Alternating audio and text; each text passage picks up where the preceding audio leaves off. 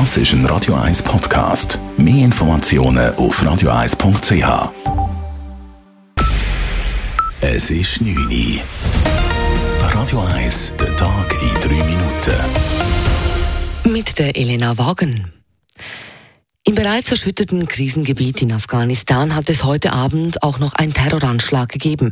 Stündlich steigen die Opferzahlen an. Zuletzt wurde von mehreren Dutzend Toten gesprochen und über 100 Schwerverletzten. Es gab laut neuesten Medienberichten drei Explosionen, der erste außerhalb des Flughafens der afghanischen Hauptstadt Kabul. Vermutet wird ein Selbstmordanschlag dahinter des sogenannten Islamischen Staats IS, der die derzeit derzeit in Kabul regierenden Taliban bekämpft. Bereits seit Dienstag wurde von mehreren Terrorexperten vor einem solchen Anschlag gewarnt. Das Covid-Zertifikat als Eintrittsticket für Restaurants erhält Rückenwind von den Kantonen. Die kantonalen Gesundheitsdirektorinnen und Direktoren stehen einer Ausweitung der Zertifikatspflicht großmehrheitlich positiv gegenüber. Das sagte der Präsident der Gesundheitsdirektorenkonferenz Lukas Engelberger heute Abend nach einem Treffen mit Bundesrat Alain Berset.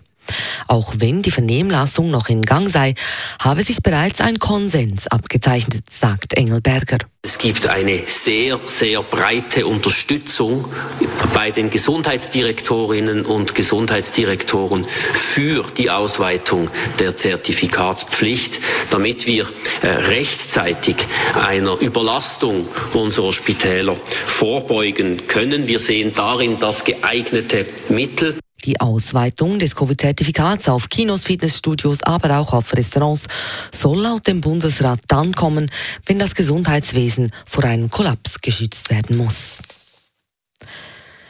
Wer einen Brief versendet, muss künftig mehr dafür bezahlen. Die Schweizerische Post hat zum ersten Mal seit 18 Jahren die Preise erhöht. Ab dem kommenden Jahr kostet A-Post 10 Rappen mehr und neu 1 Franken 10 und die Preise für die B-Post werden um 5 Rappen auf 90 Rappen erhöht. Vieles sei in den vergangenen Jahren teuer geworden, da sei dieser Preisaufschlag moderat, sagt Postchef Roberto Cirillo.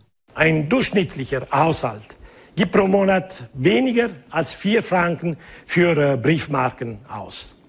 Hochgerechnet auf das Jahr macht eine Kostensteigerung pro Haushalt von höchstens eine Tasse Kaffee pro Jahr aus. Weiter hat die Post auch das Halbjahresergebnis bekannt gegeben. Das Unternehmen hat im ersten Halbjahr einen Gewinn von knapp 250 Millionen Franken gemacht, deutlich mehr als im Vorjahr. Die Petition Rettet UKW von Radiopionier Roger Schawinski hat einen Teilerfolg erzielt. Die Verbreitung von Radioprogrammen über UKW wird nun doch erst per Ende 2024 abgeschaltet. Auf dieses Datum haben sich nun die Schweizer Radios verständigt. Laut Mitteilung würden die Konsumenten so mehr Zeit für den Wechsel zu DAB Plus erhalten. Dieser Teilerfolg genüge allerdings nicht, so Schawinski, der sich dieser Vereinbarung nicht angeschlossen hat hatte.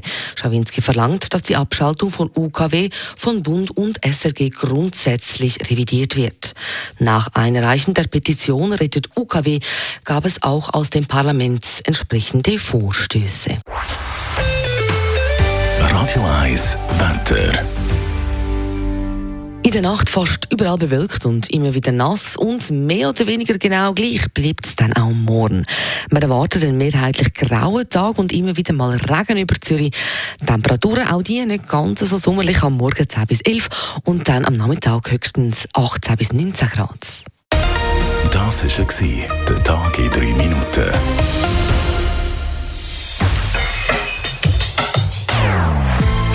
Non-Stop-Musik auf Radio 1. Die besten Songs von allen Zeiten. Non-Stop. Radio 1.